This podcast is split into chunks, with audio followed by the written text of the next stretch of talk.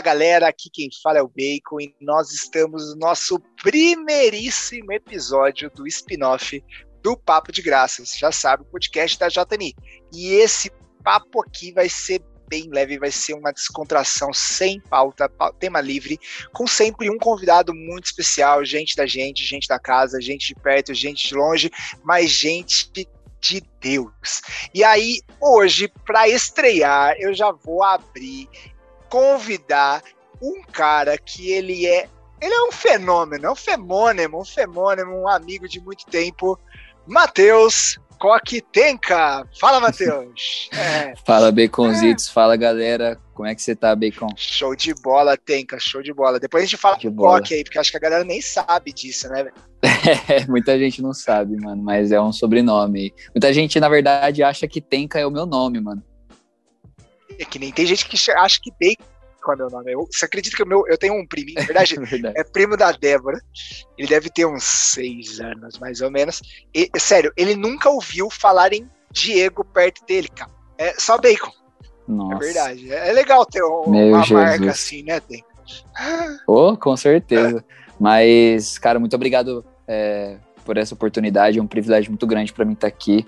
E vamos que vamos, vai ser top demais. Creio que a gente vai ter um tempo que Jesus vai guiar tudo isso. Boa, show de bola. Gente, o nosso spin-off tem nome, é lógico que tem nome. Ele é o Entre Papos. Por quê? Porque nós temos os dois papos de graça lançados por mês, esse aqui vai estar no meio dos dois papos de graça. Então estamos no Entre Papos. Tenka, vamos trocar o papo aqui então. Simbora. Bora. Matheus, Tenka, você. Tá quantos anos, Tenka? Eu tô com 25, só que carinha de 18.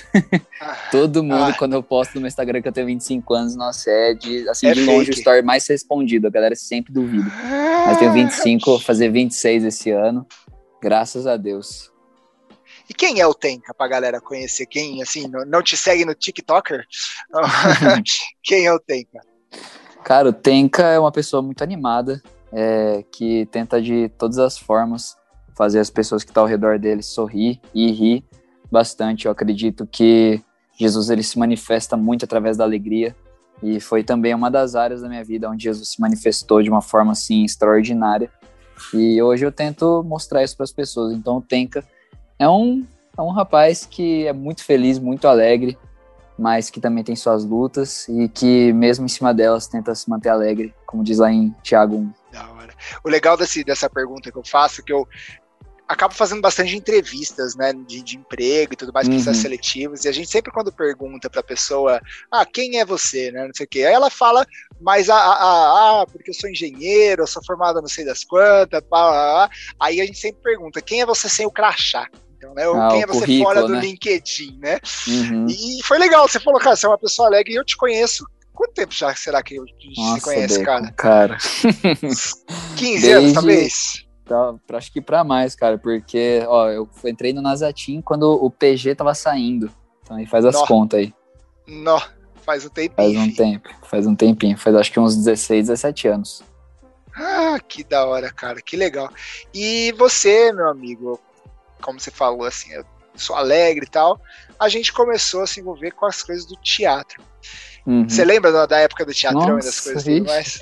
Tempo muito bom. Foi a época que eu mais aprendi sobre atuar na minha vida inteira. Inclusive, galera, para quem não sabe, Baconzitos é um excelente instrutor de ah. teatro.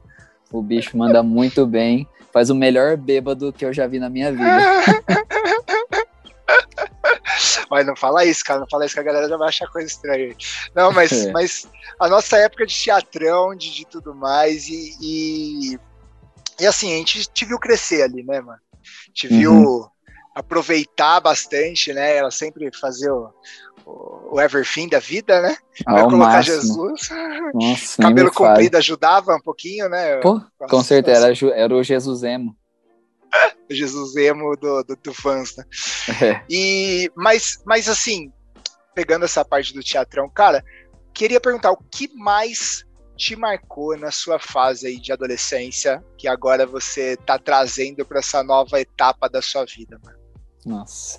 Cara, na verdade, assim, eu posso afirmar que boa parte do que eu vivo hoje foi sementes que foram semeadas lá no Nazatim, cara. Principalmente no teatro, é, até mesmo depois na dança. é, foram assim momentos da minha vida que eu vi hoje, na verdade, na, na hora eu não via, mas hoje na verdade eu vejo como a mão de Deus guiou tudo e preparou todas as coisas para que eu começasse a cumprir aquilo que Ele me chamou hoje. É, por exemplo, muita gente me pergunta: Nossa, Tenka, como é que faz para não ter vergonha nas redes sociais? Como é que eu faço para não sentir vergonha e falar de Jesus nas redes sociais? Eu falo, cara, eu não consigo responder muito essa pergunta, porque eu fui criado numa igreja onde é, tinha essa cultura de participar de ministério, de participar de teatro, participar de dança, fazer todas as coisas, estar tá sempre lá na frente, sempre tentando ajudar na igreja, ajudar no ministério. Então eu acabo falando, gente, não sei muito responder essa pergunta, porque hum. eu fui criado dessa forma. O Nazatim foi uma chave, foi uma peça-chave na minha vida, aonde Deus usou literalmente o teatro, a, a, a arte, né, de fazer teatro para para poder me impulsionar, para poder hoje eu enxergar e olhar para trás e ver que que a mão dele estava presente lá, guiando todas as coisas, sabe? Então hoje assim, boa parte do que eu colho hoje é fruto do Nazatim, fruto do teatrão, fruto de tudo aquilo que eu vivi na minha adolescência. E que da hora, né? E assim, eu lembro muito bem de uma das viagens missionárias que a gente fez, né? Acho que foi a da Bahia, a da camisa amarela é da Bahia, né? É, ela mesmo. E eu lembro muito bem daquela praça quando a gente estava apresentando. Everything. Ah, não, era. Não, não, não, a do hum. rei lá. Qual que é o nome Isso. daquela peça? Poxa, era muito bom. Anyway, mas Enfim. eu tava. Eu era o capeta e você era Jesus, né? No negócio Sim, ali. Eu tenho essa e... foto até hoje. Eu também, eu tenho agora na Bíblia, tem a foto eu apontando assim, você embaixo, assim, Isso, querendo mostrar. Né? Mas, cara, de qualquer forma, o, o ponto que, que eu mais lembro, que me marca nesse sentido, é como as expressões, né, elas estavam ali presentes no teatro e ele Sim. entrava num personagem, né? Poxa, você tem que fazer Jesus, né? Tipo, uhum. Nós somos santos, filho de Deus, não sei o quê, mas fazer Jesus é uma história. Ou você tem que fazer o diabo, que é pior ainda, o bêbado, a prostituta, ou o que fosse é. que a gente tivesse que interpretar ali na frente. Como que era para você virar essa chavinha, cara? Aqui eu sou o Tenka até entrar ali em cima, poxa, lá em cima eu tô atuando, eu tô ministrando, eu tô agindo. E como hoje você faz essa correlação com, com o próprio, né, o próprio TikTok, né, as próprias coisas que Sim. você acaba apresentando nas redes sociais? Cara, então, na verdade, assim, vou falar a verdade pra você, que lá no começo, nas primeiras viagens missionárias, nas primeiras peças, eu não tinha muita ciência do que, que eu tava fazendo, sabe? Gente, eu comecei entrando no teatro, eu sabia que era uma peça cristã, sabia que a, o, o, intuito era evangelizar, mas de fato dentro de mim eu não entendia o poder que existia naquilo, sabe? Então, assim, eu tentava dar meu melhor ali. Eu aprendia com você e com o Janeiro na época, aprendi o que tinha que fazer, que tinha que fazer desse jeito, fazer essa cara, fazer esse passo aqui, ir para aquele lado e para o outro, e fazia aquilo, entendeu? E procurava me desenvolver mais na parte técnica. Depois, com o tempo, eu fui entendendo o, o peso espiritual que existia dentro disso, fui entendendo que é, existia um poder muito grande da parte de Deus na atuação naquele momento, naquela arte. E eu via, eu lembro muito bem na viagem do Sertão, daquela da camiseta é, laranja, que a gente estava apresentando numa, numa praça. E um dia que me marcou muito foi um dia que eu não apresentei. E eu lembro que teve uma peça, foi a Corações, se eu não me engano, é, aí eles apresentaram, cara, e eu vi muita gente chorando depois da peça, eu vi, tipo, muita gente quebrantado. Ali naquele dia eu comecei a entender o poder que existia nessa arte.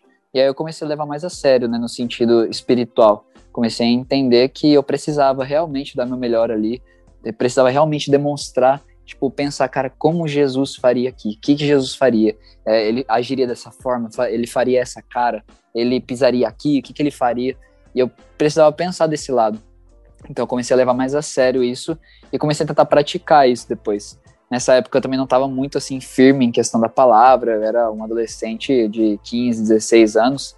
Na época eu não estava tão firme assim, mas eu vejo que a relação que tem com a atuação de antes com hoje, o fato de produzir vídeo para internet e muitos dos vídeos ser um ato cômico, então, portanto, eu tenho que é, fazer uma atuação, né? Por exemplo, José no Egito, ou como seria José sendo atacado por Betsé, pela, pela esposa de Potifar. Então eu preciso pensar, cara, como que seria? Preciso ter esse gatilho de pensar, putz, é, será que ela faria dessa forma? Será que ele faria dessa forma? E eu vejo que isso tem total ligação, entendeu? E hoje, mais ainda, eu consigo ver o peso, o peso espiritual que existe nisso. É, aparentemente, os vídeos que eu produzo, eles são muito cômicos, mas eu já recebi, assim, diversos testemunhos de pessoas falando, cara, eu tava numa crise depressiva horrível e eu só precisava sorrir. E o seu vídeo, por mais bobo que parecesse ser, ele me ajudou a sorrir e agora eu tô bem. Então, eu vejo que existe um peso espiritual até mesmo nisso, sabe? Quando a gente coloca as coisas no coração, é, quando a gente tenta alinhar as nossas coisas com aquilo que já tá no coração de Deus, o mundo espiritual se move, sabe? O inferno ele fica é, assim enfurecido, mas Jesus ele mostra a sua glória, ele mostra o seu poder, ele mostra que ele não veio para brincar não, entendeu? É, hum, por mais que tá. pareça ser uma brincadeira, Jesus ele não brinca em serviço e quando o negócio é salvar vidas, quando o negócio é apresentar o evangelho na forma mais simples, ele faz muito bem e a gente tem que estar sempre disponível para isso. Então a formação de lá de trás, esse senso de entender que tudo na nossa vida é, deve girar em torno de algo eterno, hoje me ajuda muito a desenvolver esses conteúdos, sabe? Massa. E, e, a diferença é que lá, muitas vezes, a gente tinha. Apesar que eram várias peças, né? Mas a gente tinha um número uhum. limitado de peças. Vamos dizer assim, 15, 20 peças que a gente circulava entre si, Sim. criava algumas, algumas composições diferentes, principalmente quando a gente envolvia o circo, né? É, que talvez era mais performático do que uhum, sim. Era um espetáculo, mesmo, né? né? É, para chamar atenção, para agir Exato. ali, também para mostrar Era algo mais, mais estratégico, né? Exato.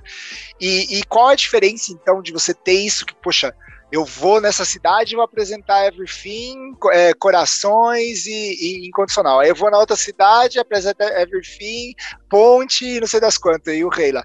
Aí, e tipo, é sempre as mesmas coisas. E para você hoje é diferente, porque cada dia ou cada X período que você vai fazer uma nova postagem é um conteúdo do zero. Você não Com vai certeza. repetir a mesma ação lá de José e Potífera, porque você vai fazer um com, com conteúdo do zero. Como como que você produz isso? Da onde que vem? Você, tem um planejamento? Como, qual que é esse rolê, velho? mano, assim, na maioria das vezes, é, eu... É assim, mano, tudo, é, tudo faz parte... A gente tem que ser estratégico, Bacon. Eu acredito que quando se trata de pregar o evangelho, a gente precisa ser estratégico. Um exemplo que eu sempre dou é o exemplo de Jesus e os discípulos indo para de encontro à mulher samaritana no poço. A palavra de Deus fala que é, ele precisava passar por Samaria. Só que se você for ver no mapa, eles não tinham. A, a Samaria não, não tava na rota deles. Então eles tiveram que sair da rota e crer na palavra de Deus, sabendo que existia algo maior lá em Samaria para poder acontecer. E aconteceu. A gente sabe que a mulher se converteu e converteu tudo, toda a cidade dela. Então eu acredito que a gente precisa ser estratégico, a gente precisa ouvir a voz de Deus e saber é, e saber agir e fazer da melhor forma possível para que o evangelho alcance o maior número de pessoas. E na, nas redes sociais não é diferente é, a gente precisa ser muito estratégico nisso. Então, por exemplo, vou dar um exemplo prático aqui, o TikTok, ele é uma ferramenta que hoje todo mundo está usando, a, pandemia chegou, é, aumentou assim, triplicou a quantidade de usuários dentro do aplicativo e se tornou um campo evangelístico, né? A partir do momento que existem pessoas em um lugar, aquele lugar já é um campo missionário. Então a gente, os cristãos que estão lá para evangelizar, eles entram com tudo e parte disso é, vem de um estudo, mano. Tipo, literalmente de analisar toda a plataforma, como é que funciona a entrega de conteúdo dela, o que, que ela te oferece, quais os recursos que ela te dá para poder produzir conteúdo, todas essas coisas. Então, então por vai exemplo, gravar por gravar, né? Não, lógico que não. Nem, nem, nem dá para ser, mano. Essa é a verdade. Porque, por exemplo, se você grava por gravar, pode ser, pode ser que esse conteúdo não chegue a ninguém. E você tá jogando pérola aos porcos, sabe? Hum. Então, você precisa ser muito estratégico. Porque a, a palavra de Deus, cara, ela é muito preciosa pra gente se desperdiçar, entendeu? A gente precisa, por exemplo, eu entro no TikTok e eu vejo, cara, quais, quais que são, o que que tá em alta? Eu vou fazer o que tá em alta. A galera tá vendo o que tá em alta, então eu vou fazer o que tá em alta para poder pregar o evangelho, entendeu? É, recentemente, é, eu abri uma outra conta do TikTok, onde eu produzo aparentemente um conteúdo secular. Porque o TikTok é o seguinte, ele, a partir do momento que você começa a produzir conteúdo, por exemplo, cristão, o público que vai chegar para você é um público cristão. Então eu comecei a perceber, cara, por exemplo, eu, evangelista, eu estava semeando a semente do evangelho em pessoas que já tinham ela. Então eu estava fazendo mais do mesmo, sabe? Eu estava sendo uma, uma pessoa meio que infrutífera, entendeu? Então aí eu tive esse gatilho e falei, cara, eu não posso mais continuar alimentando e fazendo as pessoas ovelhas gordas. eu preciso alcançar aquele que ainda não foi alimentado. Só que a minha conta primária do TikTok, ela é uma conta que só entrega para conteúdo cristão. O que, que eu precisei fazer? Eu tive que abrir uma outra conta para o TikTok ver o algoritmo do zero, ver essa conta do zero, e nessa conta eu comecei a fazer vídeos que aparentemente você olha e você fala que é um conteúdo secular, mas no vídeo ele tem uma mensagem que é a mensagem do evangelho. E, cara, eu tô alcançando um público, público LGBT, é, eu tô com um percentual de 3% do meu Instagram que são ateus. Ateus, não acreditam na Bíblia, não acreditam em Deus, mas me seguem. Porque me viram. Doideira, mano. O dia que eu vi isso, eu fiquei desacreditado. 3% de pessoas que me seguem porque viram um vídeo meu, gostaram do conteúdo, gostaram da mensagem que estava dentro desse vídeo e começaram a me seguir por conta disso. Então eu tô começando a ter relevância para esse público. E isso para mim é o mais importante, entendeu? Então, se eu não fosse estratégico, se eu não tivesse olhado para minha situação e pensado, cara, eu preciso fazer direito. Eu preciso fazer acontecer. Só que para fazer acontecer, eu preciso renunciar a uma conta de vários seguidores para poder abrir uma do zero. Então, é isso que eu vou fazer. Entendeu? Que louco. E você tinha mais de 100k, né, na outra conta? O quê? Nessa aí eu tô com é, 230 mil seguidores. No. Eu tive que abrir uma do zero. No. e essa do zero tá Deus é, crescendo é, aí. É, isso que eu ia falar. Olha como Deus é, cara. É, quando eu acredito muito bem, com isso não é nada, é, não é poder meu, a gente sabe que a gente não é merecedor de nada e que a gente só tá aqui para ser um canal. Mas Deus, quando, quando a gente resolve dar disponibilidade para Ele fazer as coisas, Ele faz prosperar, cara. É muito louco. E faz um mês, não, dois meses que eu abri essa conta. Essa conta já tá com quase 30 mil seguidores. Uau. Então, Deus, ele tá realmente se movendo, sabe? Eu vejo muito a mão de Deus nisso vejo muito ele cuidando de cada pessoa que se achega dentro de um vídeo para poder receber a mensagem. E é lindo demais, cara, ver os corações sendo transformados pelo poder da palavra. Isso é o que me impulsiona, velho. Que massa, que massa. E, cara, pra falar de TikTok, apesar que você falou que todo mundo tem, eu não tenho TikTok. Mas eu sou. Eu Ih, sou tá atrasado.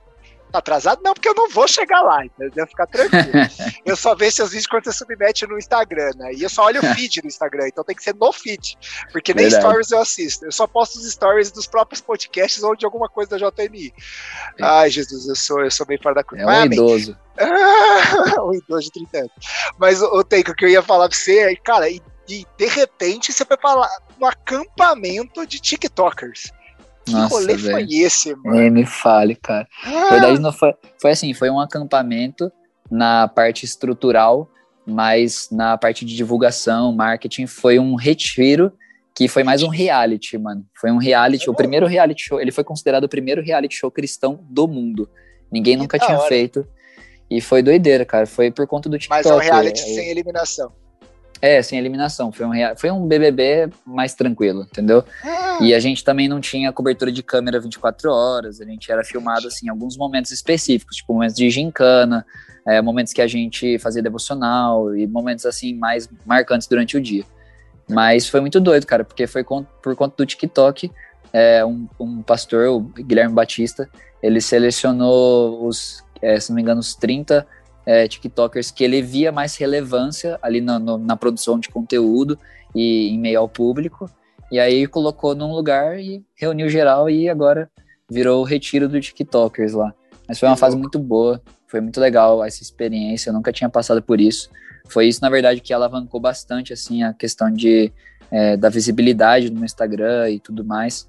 Mas eu acredito que tudo que aconteceu lá, cara, foi muito doido, porque a gente foi lá com uma expectativa de que a gente geraria conteúdo para o público, mas quando a gente chegou lá, Deus, ele, cara, assim, na, assim ao, ao, pé da letra, ele quebrou nós no meio, sabe?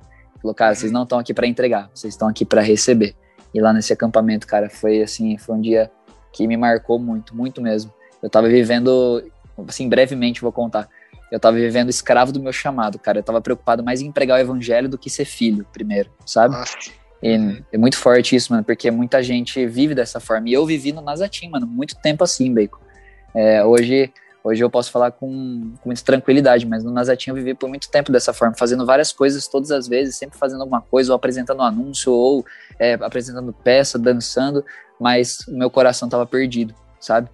E nesse retiro eu tava dessa forma, eu tava preocupado em fazer vídeo, preocupado em pregar o evangelho, preocupado em fazer, fazer, fazer, e eu esquecia de sentar e aprender com o pai, sabe? E nesse retiro foi onde Deus girou essa chave em mim e falou: ó, retorna, retorna, senta aqui do meu lado, senta aqui no meu colo que você vai aprender agora. E aí eu resolvi ficar 40 dias sem redes sociais, sem nada, excluso de tudo, para poder entender melhor quem Deus era, quem eu era e depois o que, que eu deveria fazer. Que sensacional, que sensacional. Isso, isso, isso é muito, assim, Deus agindo, né? Eu tava, é, tô lendo, né, um pouco o Antigo Testamento, assim, uhum. é, e a gente vê reis e, e pessoas incríveis, a própria Samuel, né, o profeta, assim. Sim. Quanto que às vezes ele tava lá na frente, aí Samuel aconteceu a história de Saul, né, ser rejeitado por Deus e Saul uhum. é, não obedeceu, né, a, a, ao que Deus tinha colocado lá sobre os despojos, tinha queimado e tal. E Samuel fica revoltadíssimo, revoltadíssimo com aquilo, né? E aí Deus vira e falou assim, filho, calma aí, filho, ele não tá te rejeitando, ele tá me rejeitando. Exato né? Calma, põe você no seu lugar que você é meu instrumento, é. né? É e, isso mesmo. E, e, falando de meu instrumento, cara, uma viagem missionária aí, passadão, assim mesmo, na Argentina, que eu passei com Ana Maria, é, a gente tava numa vigília muito louca, cara, uma vigília lá em Villa Magister, no norte de Buenos Aires. Uhum. E o cara tava tocando violão, o Pedrão, cara, ele tava tocando violão no meio da vigília, começou a estourar as cordas do violão, sabe? Começou uhum. a estourar e ele continuou tocando. E terminou a vigília, ele tava com três cordas, cara. Nossa. Mas ele tocando o violão com três cordas parecia uma orquestra tocando.